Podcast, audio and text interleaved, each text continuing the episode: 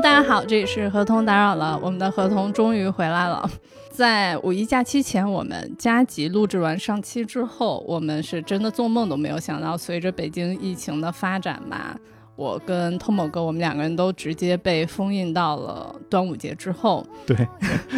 那就是好在本轮的疫情呢，总算是进入了尾声，期间的种种波折啊、跌宕起伏就不一一吐槽了。但我还是想说，通宝哥，你这段时间过得好吗？就这段时间，谁的心情会比较顺畅呢？但是如果是真的像你刚才说的，我我们开始吐槽的话，这场就会变成我们自己的吐槽大会。对，所以收。那在不太好的这段时间里呢，我们共同选择了一件事情，那就是靠重读这个华森安置来疗愈自己。那么这个华森安置他是谁？为什么要在这个时间节点上重读华森安置？是我们本期想要重点探讨的内容。在展开回答这个问题之前呢，我这儿先用一句话来简单介绍一下花森安治和他的成就。这个花森安治他是日本著名杂志《生活手帖》的创刊编辑。这本杂志它诞生于日本战败之后，从不做广告却能持续生存七十多年。战后的发行量一度突破百万。很多日本人，你像他第一次听说煤气，或者说认识各种闻所未闻的新鲜事物等等，都是通过这本杂志。所以花三安治一直被誉为是改变日本生活的男人。这个杂志在两千零六年改版的时候，他们编辑部还收到过一位九十多岁的读者的来信。这个奶奶希望说杂志改。版可以缓慢一些，因为对于这个奶奶来讲，这个杂志早就成了家人一般的存在，她不希望说这个家人般的存在一下变成了她不认识的样子。那就是这样的一本传奇杂志，它的背后必然是少不了一个传奇编辑的身影了。华森安治呢，他绝对算得上是一个全才型的主编，他可以独自包办。包括像企划、取材、撰稿、摄影、做封面、画插画、版面设计、书籍装帧以及广告文案等所有所有的工作，他都可以一个人完成。像这样一位女性杂志的全能主编，个性也十分的鲜明。比如日常打扮是一位留着长发、烫着大卷的女装大佬，此处有引号。因为工作中偏执的这种完美主义，还被同事送外号“银座哥斯拉”。对，所以那我们看看这个哥斯拉，他除了能够缔造出这个传奇杂志之外，他的人生经历其实是我们现在更想要重读他的理由。因为你像是很多人要是知道花森安治的话，或许可能都是因为他的反战言论和思想，因为他经历过战争，对战争史深恶痛绝。他说过一句很著名的话，说就是保卫日常生活就是一种反战。嗯，对于这样一位人物，我们好奇的是。一个人他如何能够在经历过各种动荡和艰苦之后，他依旧可以对生活充满这么大的热忱，以及为什么战后的生活明明一贫如洗，却能诞生出一本传奇的生活方式类杂志？而当我们读完他的故事之后呢，我们也十分确信他的经历可以为我们现在的这个处境嘛起到一些安抚的作用，并且能够让我们对日常、对生活有很多全新的启发。所以现在的话，我们来进入正题，我们可以从他的成长经历来说起。我们先从花森安治的童年时期说起。花森他出生在兵库县的神户市。小的时候呢，家庭条件很好，一家人日常都会穿这个洋装出门，这在当时也就是明治和大正交替的那个年间是非常少见的。母亲呢会带他去附近的宝冢看全女性出演的这个宝冢歌剧团，那个时候的宝冢呢也是刚刚起步，差不多跟花森同时期诞生。然后父亲也会多给他零用钱，然后让喜欢电影的花森每个月可以去一次电影院。他的绘画启蒙呢，就是从银幕上的这种构图和色彩开始的。后来呢，家中一度遭遇火灾，再加上父亲的投资失败，家庭条件也一落千丈。母亲开始不分昼夜的打多份零工，然后养育六个孩子，贴补家用，同时也没放弃对生活中这些时尚啊，还有精致的这些追求，也没有对子女教育上缩减一分一毫。这对花森的这个美学养成就有着潜移默化的这个影响。花森从小就喜欢画画，经常在教室后面的黑板上画《伊索寓言》里边的一些场景，展露出了很强的绘画天赋。他超强的这种记忆力和观察力呢，也让老师和小伙伴们非常震惊。他有一份那个美术课的作业是画一辆自行车，然后老师还曾经怀疑他是不是是一个大人代笔来画的，然后还让他现场作画来自证清白。小升初的时候呢，花森安治已经可以独立完成一部二百多个分镜的剧本，然后用胶片相机自导自演了一部电影。然后这个时候就已经开始显现出这个斜杠青年的一面了，就是什么都能干。然后呢，他的这种倔强任性啊，包括这种不达目的誓不罢休的个性，也为后来成为这个偏执的工作狂埋下了伏笔。进入高中之后呢，花森开始做校园杂志，也是已经用这个近乎独裁的方式亲自来完成。这个时候，他已经熟读日本女性主义创始人平冢雷鸟的著作。平冢雷鸟呢，是日本女性解放运动的先驱。她在花森出生的这个年代就已经创办了文学杂志《青踏》，然后她在这里面呢，把女性形容为独立的太阳，而不应该是借助男性来发光的月亮，让当时习惯于这个封建压迫的女性群体呢，受到了颠覆性的这种鼓励。十九岁那年，年仅三十八岁的母亲，然后操劳过度去世了，在母亲的病床前。花森就曾经说过，他想要成为一名记者或者编辑。母亲去世之后呢，画画就成了他最大的安慰。在那个上大学之前，他就已经举办了个人画展。花森高考的时候也是受到了应试教育的当头棒喝，他复读了一年，才终于考入了这个东京帝国大学，选择了文学部的美学美术史专业。这个时候，他的个性已经开始散发出压抑不住的光芒了。比如拆开身上的西装进行改造，戴着自制的这种造型奇特的帽子上街；再比如把那个浴巾从中间开一个洞，然后把头套进去，再用腰带系住，就变成了一个自制的长袍，穿着它在学校里边走。请大家记住这个知识点，我们后面还会 call back。好的，老师。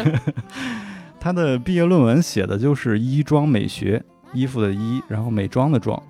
讨论了这个衣装和风土、阶级和性别的关系。从上面也能看出，他的焦点显然都没放在学习上。当时正常的话，三年毕业，然后他非常留神的读，还读了四年。他号称一只手就能数过来，一共去上过几天课。不过这应该也不是最夸张的，我之前还看到过，就是太宰治他读大学就三年大学读了六年，最后还没毕业，对，没毕业了。最后 可能那个时候的大师们在大学的那个时期都不太爱好好读书吧。嗯，跟当时那个比较乱的时代也有关系。呃，当时的时代背景呢，就是大正末年，然后很难找到工作。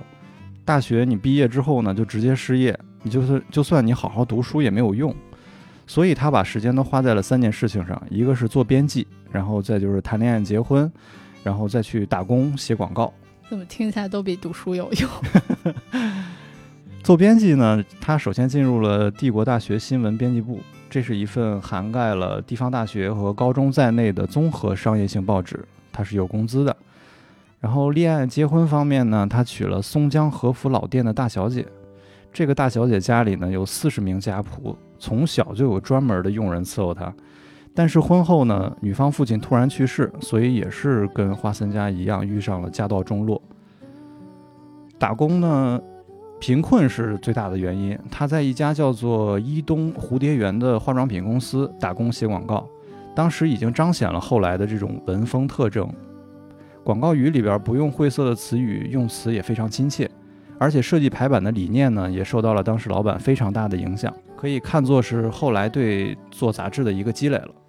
从前面的经历里，我们已经能看到，虽然还是在读大学，但是这会儿的花森他已经形成了自己独到的想法，而且他也算是从小就积累了自己这种在文字啊设计上的种种才华等等。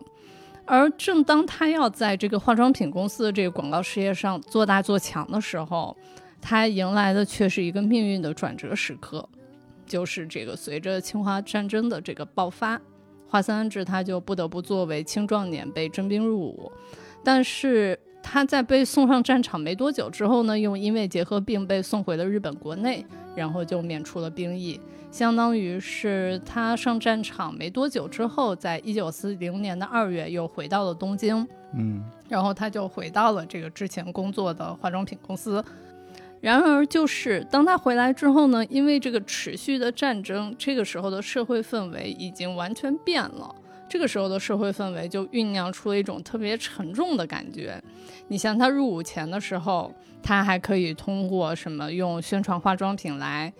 改变女性啊，改变社会思潮等等。但是到了这会儿，到了他回到东京的这个时刻，社会上是什么样的一个风气呢？就是当时社会上会把什么耳环、戒指、腰带，包括梳子，都会是官方认定的奢侈品。就都是装饰类的东西。对，就是大家不可以迷恋这些非必要的事物，连梳子你想想都不必要，你就更不用说化妆品了。相当于他之前在这个化妆品，他整个行业就没了，那他工作也当然会成了一个问题。所以在一九四一年的春天呢，他就从化妆品公司辞职，跳槽去了当时刚成立的一个政府部门，叫做大正义赞会宣传部。那这也就来到了花森安治人生最富有争议的一个时期，就是咱们可以先从这个主观个人的角度来看一下他这次的选择吧。就很显然，他之前的工作不行了嘛，但这会儿他也早就结婚生了孩子，他得养家糊口呀，那生活的担子很重。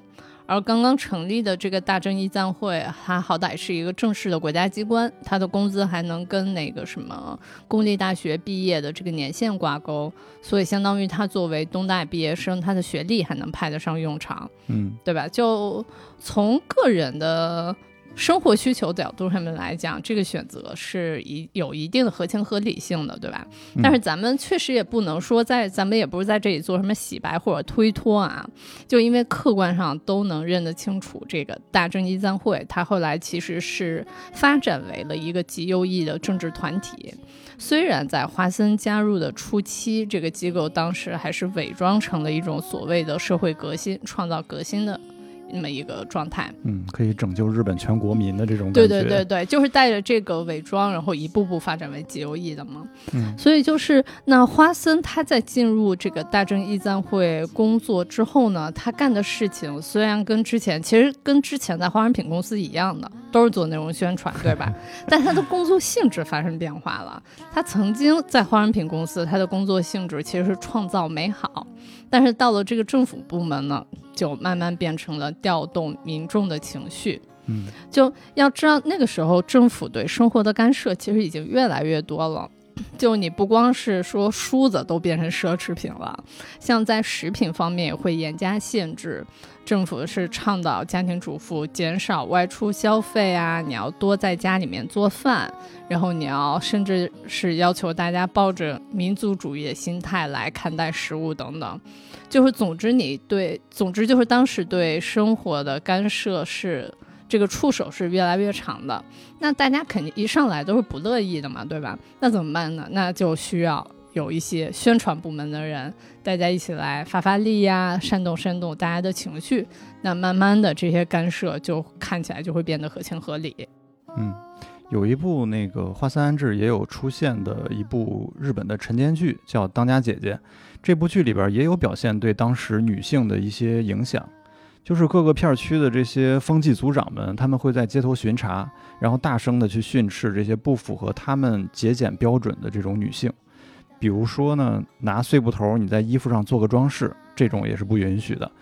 这里面同时也加码了很多对当时女性的一些封建约束啊，比如说女性走路是不能走路中间的，这个当时我看见我就惊了。太扯了吧！女主当时就说：“我凭什么不能走路中间？我想走哪儿走哪儿。”然后包括不能跟男性公然说话呀，这些都是会被这个风纪组长拦在街头，然后大声痛斥你。对，总之就是那个时候的生活，就一随着战争的不断发展嘛，就是政府对生活的管制就会越来越多。那花森当时他都做了些啥呢？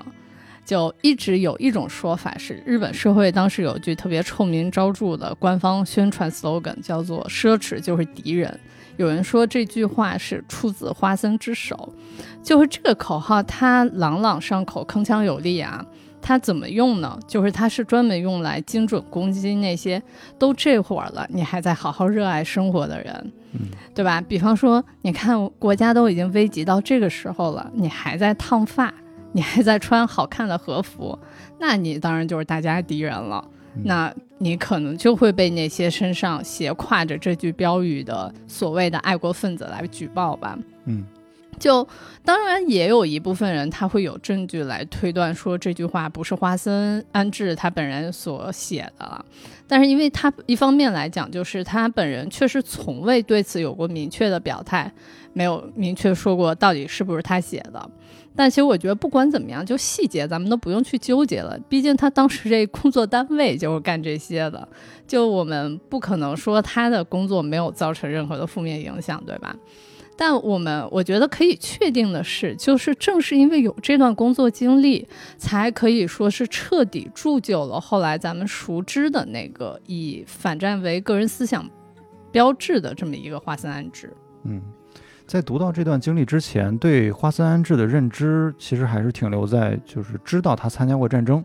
就是想当然呢，也会认为他是因为目睹过战争的这种惨痛，所以才有了这种反战的理念。对，就是因为他几乎不会在文字上真的提及关于他个人战争经历的具体细节，但是他的言论里面你也能看到嘛，还经常说什么自己对战争负有责任啊，什么让女性吃了苦头等等。就我之前看语录的时候，我还误解为是日本人过度谦卑之类的。我也是在看了这段经历，知道了当时的这个社会背景之后，我才说彻底领悟了他为什么会这么说这些话。啊，总之就是在距离日本战败还剩两个多月的时候呢，这个大正义赞会就解散了，华森安治也就彻底失业，每天只能靠领取救援物资和在家种地来维生。这个时候的华三志他就开始反思了。要知道，他之前是抱着无论如何都要保护日本这个国家这样的想法来为政府部门工作，对吧？但是你结果却搞成了这个样子，那大家口口声声保护的到底是什么呢？嗯，对吧？他终于就想明白了，就是与其去空谈说无论如何都要保护日本这个国家，不如把它具象为说无论如何都要保护日本人的日常生活，那因为你。如果你没有去好好的这个保护生活，那其实一切都是大话呀，生活都没了，你还守护啥呢？对吧？对。就像他说的，他说我们一般人如果没有值得自己守护的东西，就会轻而易举的被连根拔起，甚至都不用拔，因为本来就在无根的飘着，只要拨弄着集中到一起，一下就能被捞走，像浴缸里的污垢一样。就会这段话，我觉得又写实又扎心，就说的特别在理嘛。可以说至此，华森安治他终于下定了决心，就是他要做的事情，就是他要想尽办法让更多的人意识到生活的分量，不要再把自己当做鱼缸里的污垢来活着了。因为如果每个人都真的非常重视自己的生活，把它视为要守护的底线，那么当有人要破坏这生活的时候，每个个体都会意识到应该齐心反对，而不是任由着被连根拔起。然后时间就来到了战争之后，战后的这个日本呢是百废待兴，然后物资也非常匮乏，而且还有一个比较严重的现象就是男女地位极度不平等。虽然现在也是啊，但是比那个年代还是要稍微好一点点。但同时呢，也给女性的生活空间和品味预留了一个非常大的空间，就是可以让这些女性去。更好的享受自己的生活，然后能提高自己的这个生活品质。毕竟已经是生活已经到了快到零的这个阶段了，跌入了谷底，是吧？对，每个家庭最大的难题就是每天吃什么，天天只能吃红薯。然后黑市的食品价格呢已经被炒上了天，而且根本抢不到。后来开始能领到一些面粉，但是大米什么的你就别想了。当时的花森呢，主要接一些设计师和插画师的这些工作。后来也有新成立的广告公司向他抛来橄榄枝，但他最后还是决定跟大桥镇子一起合作，共同创办一本新的面对女性的杂志。这儿提到的大桥镇子是个有非凡行动力的人，在战后的那种年代呢，年仅二十六岁就当上了创业社长，还是为数不多的女性领导者。感兴趣的人可以去看一下刚才提到的陈间剧《当家姐姐》，就是了解陈间剧的人其实都知道啊，它的主要受众都是主妇。所以一般都是以家庭羁绊为主题。所以这部剧选择一位终生未婚的女主角，而且是讲述她的创业史，这在陈年剧五十五年的历史上也是首次。她想要创办这本杂志的初衷呢，和花森不谋而合，都是想着怎么能切实的帮助战后的这些平民女性，关照好她们自己的生活。就像花森说的那句：“如果每个人都能关照好自己的生活，战争也就不会发生了。”所以，即使大乔当时觉得花森长得有点吓人，而且有种不太好接近的感觉，他还是觉得花森就是这本杂志不可或缺的一个人。同时呢，他也向花森讲述了自己的成长经历。十岁的时候呢，父亲去世，母亲一手养大了三个女儿，不惜变卖衣服首饰，然后没日没夜的打工供孩子们上学。所以他坦言自己也是为了报答母亲。拥有类似的经历呢，而且同样缅怀着母亲的花森，听到了这番话之后，决定要帮助三姐妹一起尽一份孝心。反过来，花森对完美理念的这种追求啊、任性啊，也让他在各个工作里边屡屡受挫。大桥镇子的这个邀请呢，对他也是一个好运的开始。嗯，我这里再多说一句，就是我觉得他这个对合作伙伴的选择也凸显了他的自省跟反思嘛。因为你想，曾经他是想要在这种政府名义下的国民运动中实现自己改变日本人生活的梦想，但是这次呢，他就决定说要远离政党、机关、大企业和各种大的组织机构，他选择的合作伙伴。就是这种实实在在正在支撑日本人这个日常生活的女性。对，既然要做一个平民女性杂志，那你肯定得跟这个女性最接近的这种角度嘛。杂志创办初期，花森曾经说过，要开出版社的话，就要去银座，就从银座出发吧。当时的银座呢，可不是现在这么光鲜亮丽的一个地方，那是不久之前刚被美军的空袭刚烧毁的一片荒原。但是花森认为，把出版社开在这个地方才会被人重视，也是战后跟日本一起复兴的一个起点吧。他们合作的第一站呢，叫做医商研究所。注意，这不是出版社啊，而是研究所，因为他们想做的事情是以服装为中心，围绕日本人的生活展开具体的研究。杂志也只是发表研究成果的一种载体。对于后来。生活手帖编辑部办公所在的这个生活手帖研究室来讲，其实也是一个原理。现在呢，花森又有机会开始大展身手了。还记得他在大学的时候喜欢研究衣服啊，然后用浴巾自制奇怪的长袍这些吗？知识点回来了。对，这些手艺呢，如今都放到了他最初合作的这个 Style Book 上，就是这个杂志的名字。这本教大家即使没有一块新的布料，也能把它变得更美的这本书呢，一上来就成了爆款刊物。这个跟浴巾变长袍的这种方式比较类似啊，就是教普通民众利用家里的这些旧布料啊、旧和服啊，然后通过直线剪裁和简单的缝制，就可以变成一件非常 fashion 的这种 one piece 洋装。one piece 可还行。当时也是在那个东京风靡一时嘛，就是这个剪裁的方式，因为大家都可以随时随地去实现这么一条裙子出来。然后结果后来呢，就出现了一大堆仿冒的杂志，然后劣币驱除良币，就把他们好的内容都给打压下去了，销量也一直提不起来。后来他们就把这个衣裳研究所改成了生活手帖社，花森也终于有了全新的形象，那就是不再局限于。服装领域，而是成为一个用自己的独特方式来改变日本人的日常生活的这么一个活动家。杂志的基本方针也很明确，就是让女性的这个活力可以化为翅膀，给日本人的生活意识呢带去本质上的一个变化。嗯，就终于我们现在这个时间轴来到了生活手帖的创刊年代。我们接下来呢会在这个部分着重和大家聊一聊这本经典杂志，它都在生产一些什么样的内容，以及为什么这些内容会带给大家如此大的影响。在这个部分的开头呢，我觉得有必要咱们一起重读一下这个杂志的非常经典的创刊词了。花森志当时是在创刊号上这么写的，他说：“这是属于你的手帖，内容包罗万象，希望其中有一两项能马上对你今天的生活有所注意。即使这一两项看似不能马上起到作用，也期许能留在你的心里，未来逐渐改变你的生活。就像这样，这是属于你的生活手帖。”我不知道大家现在听到这段话会是什么样的一个感受啊？你像，假如让我带入现在场景，听起来就特别像是让大家在快节奏的生活里慢下来，对吧？用心去感受生活等等。但其实，如果你把这段话放到一九四八年创刊的那个背景里来看的话，这段话背后的现实其实是更具冲击力的。因为咱们都知道，这个杂志是为了改变生活而来，可当时的生活是什么？像托莫格前面介绍过的，这个时候战争刚刚结束，大家没有住所、没有衣服、没有食物，这种三无的状态就是生活。而说到改变的话，改变是要你从废墟里面走出来，是需要你彻底的改摆脱战前那种支配日常的狂热。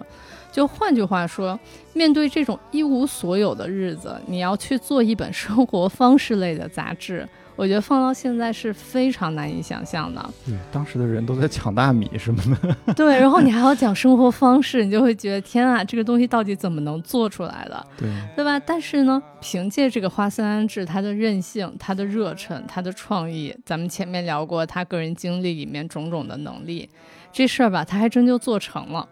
就是按他的说法来讲，就是一无所有的日子里，大家能看看一号到十号的手帖，恍然间发觉什么都好，先动手做做看。杂志里这样的文章格外多，而从资料里呢，我们能看到早年间他们刊登的内容确实是充满各种民间智慧。比方说，当时民众对居住的关心会日渐高涨嘛，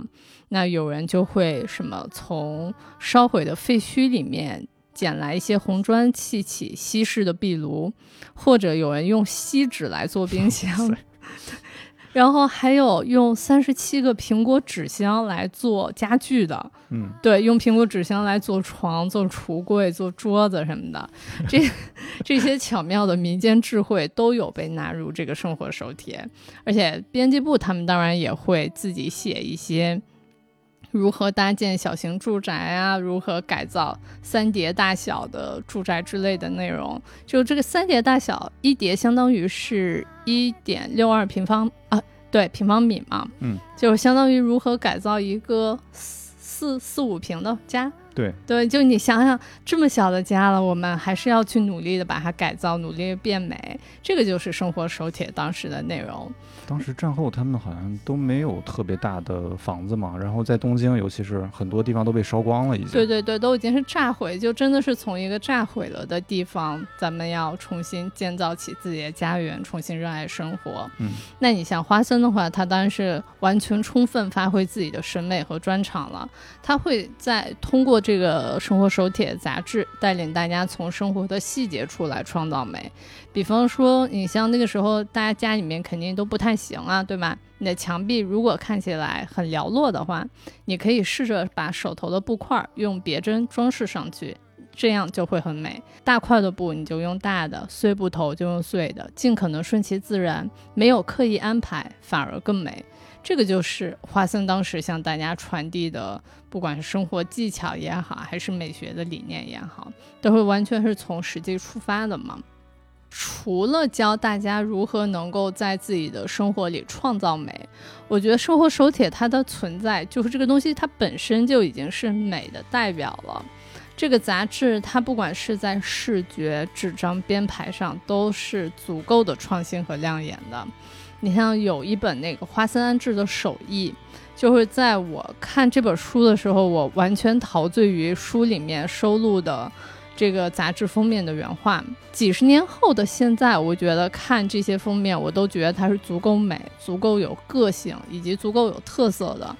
而且特别奇妙的是，就我觉得它明明看起来这个封面杂志的操作方式其实是不同的，但是风格又特别鲜明，你一看你就会觉得，哎呀，这个东西特别的花森。所以就通过格，我很想知道从。设计师的角度上面来看，这种视觉上的统一，包括鲜明的个人风格，这事儿到底是怎么能做到的？说到视觉的话，我们就不得不提《生活手帖》的这个封面了。曾经有这个哈佛研究新闻传播的一些美国人专门来访问《生活手帖》的工作室，然后他们评论说，在书店看到杂志的时候，印象最深的就是封面，不仅充满个性，编辑的理念也清晰呈现。哪怕是完全不懂日语的美国人，也能一眼看明白这本杂志的内容到底是什么，而且是有态度和思考的。在花森安治担任主编的三十余年里边，他亲手为每一期的这个杂志制作封面、绘制插画，然后设计版式，然后一期都不落。仅这个封面的绘画呢，就已经创作了一百零三幅，奠定了杂志基调的这种一致性。每当需要去创作封面的时候呢，他就会把自己关在一个单独的房间里边，埋头创作一整天，任何人都不准入内。紧张的编辑们就会在门外一直留意着他的动静，听到屋里边有人在哼歌，就说明创作进行的非常顺利。而如果这个主编一直在踱步呢，他们也要提着一口气。就是这样投入心血的这种创作没有白费啊！每一期封面都会对应着内容中的这种情绪，有的比较轻松愉快，有的就暗含一些比较沉重的话题，让读者都能快速 get 到每一期的这种方向。比如说创刊初期，那个花森会描绘一些具象的理想家居场景，因为当时战后物资极度匮乏嘛，然后他通过这种插画来给广大的平民一种美好的愿景。后来发展到抽象的一些物品啊，包括自然元素的一些提炼，这这时候就会对应到五十到六十年代商品井喷的这种状态。从五八年开始呢，静物摄影也加入到了这个杂志的封面创作里边。再到后期，他在插画里边开始创作一些灵动的时尚女性，包括他临终前的最后一幅也是画的这样的一个比较时尚的一个女性插画，对应的就是当时女性的独立意识就开始觉醒了，以及市面上出现了很多很多的这种时尚类的穿搭杂志。所以封面的设计虽然看上去风格非常统一，但是它一直在与时俱进，无论采用什么样的形式，它贯彻始终的就还是。生活手帖这个守护平民女性日常的这么一个理念，花森在杂志排版中呢也有一些独创和先锋的一些手法，比如说用照片去逐步记录这个料理的过程。这个我们在第一期播客的时候其实也有提到，呃，大家可以翻回去再听一听啊，因为那第一期里边我们聊过的一些东西，我们不就不会在这一期里边再复述了。他这个用照片记录料理过程的这个方式呢，尽可能的是希望让每一个人都能参照着完成。然后这里边有一个餐桌俯拍的这种拍摄模式啊，更是沿用至今，这个也算是他发明的了。花森安治本人还非常喜欢小津安二郎的电影，他一直教导着编辑们呢去学习他的摄影角度，包括构图啊、光线啊。对于生活手帖上刊登的这种照片呢。花森执着于用标准镜头来拍，他觉得微距和长焦镜头这种都是偷懒啊、耍小聪明的这种方式，就是靠近被摄物体的这种努力是不应该被舍去的。这也就是像他曾经说过的，不具现实意义的照片里边是诞生不了诗情的。所以这个我一下又想到之前聊长冈贤明的那一期，那期不就也是在 D N Department 那个杂志上，他们都是尽量选择真。就很贴近真实状态照片嘛，不会说去在照片上做一些刻意的美化什么什么的。那我们说完了这个视觉意义上的好看，咱们再翻回去继续说这个杂志内容上的好看。就生活手帖最著名的栏目，就像我们前面说的，其实我们在第一期播客就已经聊过了。这个栏目就是这个五六十年代随着日本社会这个商品越来越多，然后诞生的那个商品测评的栏目。关于这块的话，大家感兴趣可以翻回去听，当时我们聊过一些很有意思的例子。在这儿的话，我们主要还是想再聊一下花森安治对商品测评这个栏目的一些强迫症，因为在做这次功课的时候，真的读到特别好，特别多有意思的小细节。比方说做这个商品测评，咱不就有那种测评员对吧？嗯，他觉得说这个测试员呢，他应该竭力避免参加各种朋友或者前辈的聚会，因为在那种场合，你容易有和他人结交关系的风险。对。对，然后你说你万一你认识一朋友，他在索尼，对吧？上班，然后你们下次测评索尼电视的时候，你你万一影响了你的中立性呢？或者随手送了个礼啊什么的，你下次就不好说了。对，所以就是连测试员连参加聚会都最好不要去参加。然后呢，对社员也特别的夸张，他会禁止社员去应场校对。就是为了担心说这个测评内容被提前曝光嘛。再比如，今儿这个杂志上要拍一个熨衣服的画面，对吧？咱们得需要用到熨斗，那这个出镜的这个熨斗呢，就得是测评中胜出的产品。你不能说，因为咱们今儿不是在做测评，我就随便拿一个熨斗来用，嗯，就省得说在这种细节上会引起厂家和读者觉得说你失信于大家的感觉。哇，这是多人配合的时候，真的很容易出问题。初期他们也尝试找过一些中立的检测机构，但是对方都还是会害怕惹到一些比较大的商家，所以在这个过程里边他们会百般阻挠。所以呢，华森就决定索性还是咬牙自己做了。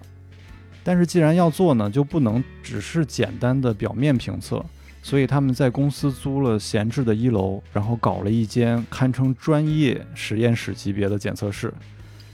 从前期投入呢就不计成本，就更不用说每次测评你还需要购买大量的商品啊、耗材啊什么的。这个耗材有多夸张，咱们在第一期聊过。但其实你知道，就最近我在一篇读库的文章里，正好读库也有一篇文章是讲华森安制的嘛，然后我就看到说，其实现在生活手帖内容跟之前华森时代的相比，已经少了很多魄力了。你看现在还在做测评，他那期。啊，那个文章里介绍是，他读到一期是讲那个章鱼小丸子机器的测评。但你记得咱们之前聊那个测评面包机的时候，不都是做用了上千块的那个吐司嘛？然后文章里面还会放上吐司成堆成山的这种图。但这个好像上万了，好几万块。对，反反反，我都那个那个天文数字已经超出了我的一个记忆力可以承受的点了。但是你像他们现在测试这个章鱼小丸子机器的话，就只会放那种机器摆在一起的照片，就不会有成堆的小丸子了。但不管怎么说吧，我觉得就是花森他对这个商品测评这类内容注入的，不管是价值观也好，还是眼界也好，真的很值得我们在如今现在这个这个商品已经。完全泛滥了的时代，我们去沉下心来重新思考商品测评的这个真正的意义。就这里，我想引用一下他对商品测评的见解。他说：“商品测评自然是对商品进行批评。”就光是这一点，就跟咱们现在的商品测评的角度已经不一样了。咱们现在感觉就是为了测出一个让你买买买的东西，但是他们他那个年代做商品测评，想的就是。你得对商品进行批评，而你这个批评进行判断的这个基础呢，是你必须要对生活有一个很深入的观察，对时代的变化要进行广泛的思考。所以从某种意义上来说，商品测评在对产品进行批评的同时，也必须同时对社会和文明进行这个批评。对，有一些是针对社会现象的嘛，比如说咱们之前说到的那个。就是他们刚开始出面包机的时候，就有很多粗制滥造的这些东西啊，然后跟那个国外进口的没法比啊什么的，其实都很多都是社会现象。对。然后不是为了销量带货，他是希望在改变消费者的意识之前，能在日本社会里边创造出一种产品好就能卖得好的这么这么一种正当的风气吧，应该说是把失去初心的这些企业呢带回到全力以赴做出好商品的这条正道上来。第一期我们聊杂志的时候，也有说到生活手帖是不刊登广告的嘛，全靠读者来养。尤其是商品测评这些内容，如果刊登广告的话，肯势必会影响这个中立性，读者肯定也不会买单的。其实创刊初期呢，虽然创刊号卖了几万册，但是后续的几期都只有几千册的销量。各大出版社呢，那个时候也开始群雄割据，小出版商的这种处境是非常艰难的。所以大桥镇子为了让杂志活下去呢，也曾经试过接过一次广告，还为此跟花森闹翻了。花森之前就说过啊，接了广告就会被商家左右，内容就由不得你自己了。然后这句话肯定也是应验了。这家料理教室的广告商呢，要求放上一篇普通平民根本无法完成的高级西洋食谱。食材都是龙虾什么的，本来就很难获取了，再加上制作的条件也都是普通家庭里边不具备的，所以这件事情就被大桥镇子坚决拒绝了。而且从此之后，就是整个生活手帖的杂志社呢，为了能保证守护日常生活的这个初衷，也决定再也不接广告了。呃，就是因为你像这个独立客观，真的就是。内容的生命线嘛。你像测试员连聚会都不让，对吧？这事儿看起来很苛刻，其实道理就是因为他们只要有一次搞砸，那他所有的努力，每一次花了这么多的时间精力来做这么一个事情，他其实都会成为泡影的。对，读者的信任就倒塌了。对，所以就一次都不能出错的背后，就一定是很多很苛刻的这么。各种执行方式之类的。嗯，那除了这个商品测评和食谱，对食谱这个也是生活手帖的王牌栏目了。它还有一个，就除了这两个栏目之外呢，生活手帖还有一个经典的栏目，就是这个以一个日本人的生活为代表的一个精心追踪日本各地普通人生活的照片纪实报道。在这个系列里面呢，你能看到的是不同人的日常故事，比方说住在水车小屋里的人，住在公司宿舍的人，菜贩子，或者说跑龙套女演员等等。就你可以想象一下，当你翻开一本生活手帖，那在同一期杂志里面，你既能看到分享穿搭心得的时髦女性。你也可以看到从东北山行来东京做生意的这个农村妇女的一天，你还能读到东京修三轮车的这个大叔的故事。这不同的人的故事，他们和那些名厨供稿的食谱、那些热门的商品测评们被放在了一起。这种融合程度，我觉得充分诠释了生活就是没有高低贵贱之分的，只有值得守护的日常。这个感觉呢，我觉得也呈现了花森安置特别丰富的这个内心世界。他一方面既希望能够通过商品测评啊、食谱啊、生活技巧这些实用的内容，来引导日本人拥有更加清爽合理的生活。当然，他同时也不忘为日本人记录下这些关于日本人的市井生活万象。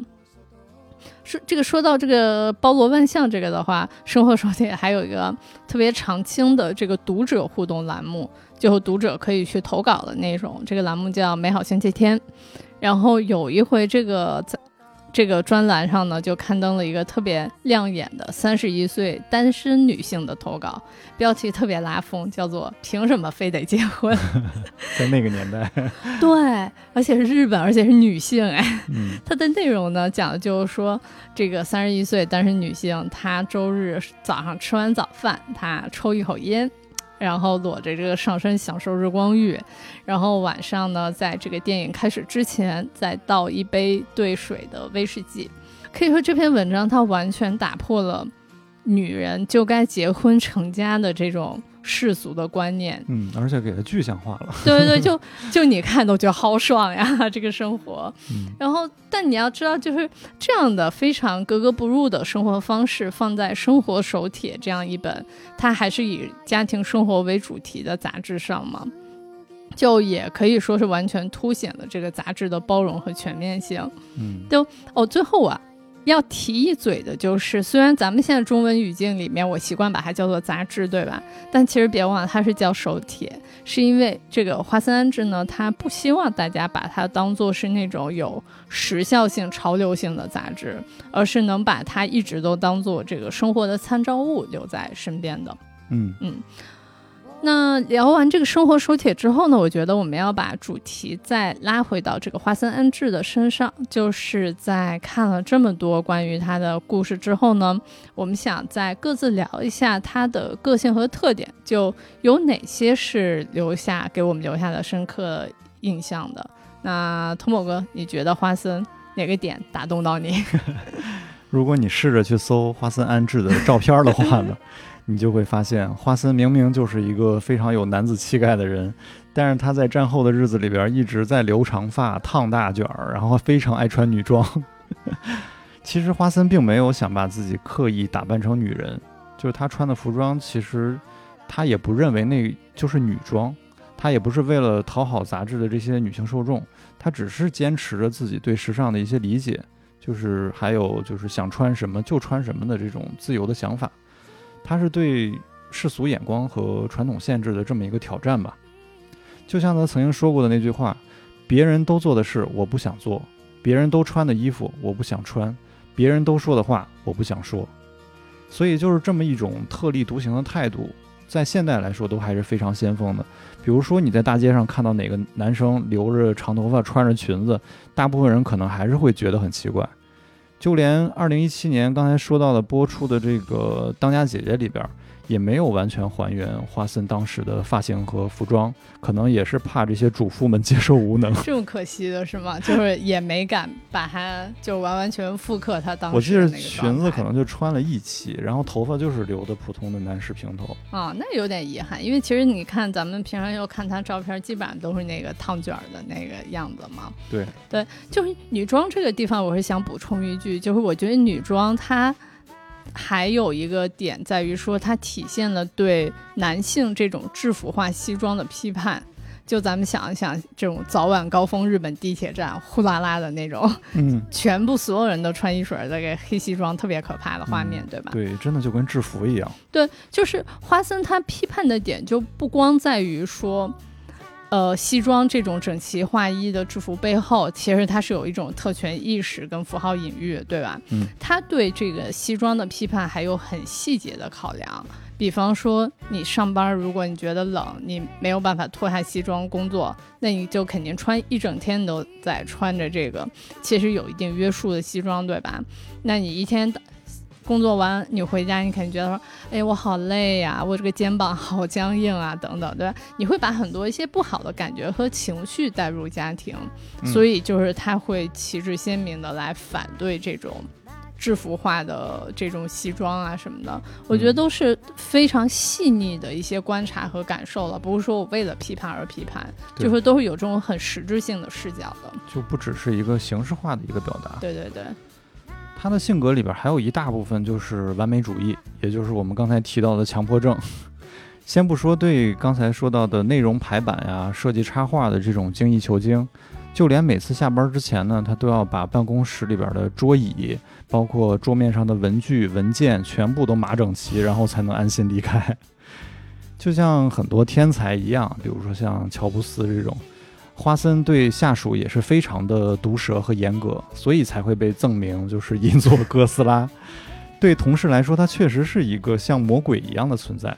他曾经把对方的采访稿删到只剩下标点，然后还质问人家：“你们为什么会长脑袋？难道只是为了戴帽子吗？” 太可怕了，就是又严格又毒舌。在这种高压环境下，有的新人根本就熬不过三天，但顶住压力留下来的人呢，都愿意继续跟着他干。问他们原因，他们都会回答：花森安治是个天才。但是反过来，生活手帖编辑部里边也没有员工守则，也没有严格的上下级关系，只有守护生活是整个编辑部的共同目标。这个我们在第一期的聊那个日本杂志的时候，其实也有提到过。花森认为，没有生活的编辑是根本不可能胜任这项工作的，而且在只有三五十人的这种职场环境里边去制定规则，他觉得是对在这里工作的人的侮辱。总之呢，他就是给编辑们创造了一个可以自由发挥的这种创作环境。嗯，就花森给我我印象非常深刻的还有一个点，就是他的长相嘛，就是他。就是他的长相呢，稍微有一些特殊。试图委婉吗？对，前面也说过了嘛，对吧？大桥正子跟他那个合作的时候也吓人。对对对，就因为他长相上确实会有一些吓人。就他高中时候就会被叫做鬼瓦嘛，就起外号。就鬼瓦就是那个日本古代建筑中就屋脊两端装饰用的那种兽头瓦片。嗯，就是因为他是这个有名的鬼瓦。所以呢，他会时刻怀揣着自己正在被他人观看的这个意识，继而他会不断的开始来思考和估量自己的这个外表和行为在他人眼中的样子。就这点，我觉得还挺厉害的。他相当于是巧妙化解了一种言语上的霸凌和可能他人目光的歧视吧，对吧？就是他反而没有将自我的这个意识封存在内心。然后就除了这个非常正能量的想法以外，我觉得性别角度上面来看，他真的很厉害。你想，他是一个擅长做针线活、擅长做饭的男性，他其实就是他闯入的是这个男性禁止入内的这么一个女性劳动领域。这个在日本社会真的是非常罕见的。更何况他不光擅长，他还喜欢教别人怎么做饭，别人怎么来做这种针线活之类的。而且还有一点哇，我觉得特别感动，就是他是很真心实意的保护女性，非常细心。就举一个例子，你比方说，因为他们办公室的员工里面就是女性会居多嘛，所以这样的环境里面，男性反而是需要特别小心的。你像这种轻率的身体触碰、搭一下肩什么的，都是完全不被允许的。这个比日本的现代生活早了得有几十年吧？就你想一想，在日本这样的社会里面，有人最近才开始有这些东西，有人这么心甘情愿的保护女性员工，就你想，女性环境多的情况下，要男性特别小心，这个真的太太难得了。嗯。那他虽然是一个独裁主编，但他其实个性真的很可爱。就我看了一个他特别童心未泯的例子，在一九七三年那会儿，拼图这个东西就刚刚进日本，他就一下子还把青山玩具店的所有拼图都买了。全部在家拼完，然后还把它做成了一个选题，结果就引发了这个日本的拼图浪潮。就是你看他无论不管什么时候，他都是一个这种敏锐的发现新鲜事物，并且善于传播的人。那聊到现在，我觉得大家对花森安治他是谁，有什么样的经历，制造过什么样的传奇，都有了一定的了解了。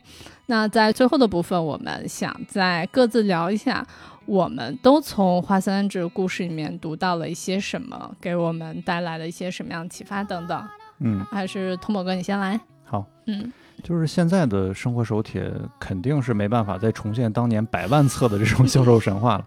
但是近二十万册的现在的这种销量呢，还是可以吊打像布鲁特斯这些杂志的。别这样。后续接任总编的松浦弥太郎，他其实也坚持的就是花森安治之前的这种原则。就是不过度装饰，简明易懂。然后他还在继续做着，比如说像盛夏的料理啊、清晨的大扫除方法呀，就是这些非常贴合生活的这种季节性选题。反而它没有什么时事性之类的。每一页的判断标准呢，也还是这一页到底能不能让读者再幸福一点。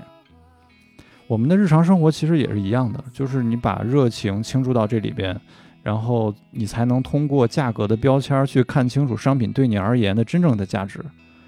透过这种后浪推前浪的这种潮流呢，去辨别哪些才是你真正想要的，才能无论这个世界变成什么样，你都能有一套自己引以为傲的审美观和生活态度。就是总结来说，生活肯定是永恒的嘛。你无论在什么样的生这个社会状态也好，还是什么自然环境也好，生活永远是需要被守护的。对，就是这个说到生活，我觉得花森治他最鼓最鼓舞人心的地方呢，确实也是在于，就是你看战后那么差的环境里。都能孕育出这种对生活之美的喜爱和坚持，就是他整个人都已经营养不良了，他还在想着如何热爱生活，如何能够让生活充满美好。你想想，一本影响了日本几代人的这个生活方式杂志，是诞生在生活环境最差的一个时代，这种感觉，我觉得是真的是蛮令人感慨的。那放到现在来看，就是我觉得我们每个人在这段时间里。应该都或多或少受到了一些这个疫情时代所带来的影响和创伤吧。但我觉得不管怎么样，我们需要做以及唯一能做的，确实也只有用好好生活。我们要用加倍努力的生活，来去抵御我们所无能为力的种种吧。你像，我觉得我们可以是更用心的去拥抱家里的猫猫狗狗，或者说 遛狗都是问题，对吧？你就会觉得天啊，这个是我们现在生活里面，我们的猫猫狗狗都的状态都跟之前不一样了。嗯，那在我们可以自由的时候，可能你多带狗出门走走。对吧？我们可以更用心的去关爱家里的宠物，或者说可能更仔细的去照料和观察植物的生长等等，就从方方面面的细节来感受生活吧。你像前些年咱们这个经济膨胀的时候，社会主流观念对生活的理解可能更多就是在于消费，对吧？咱们在于追逐所谓。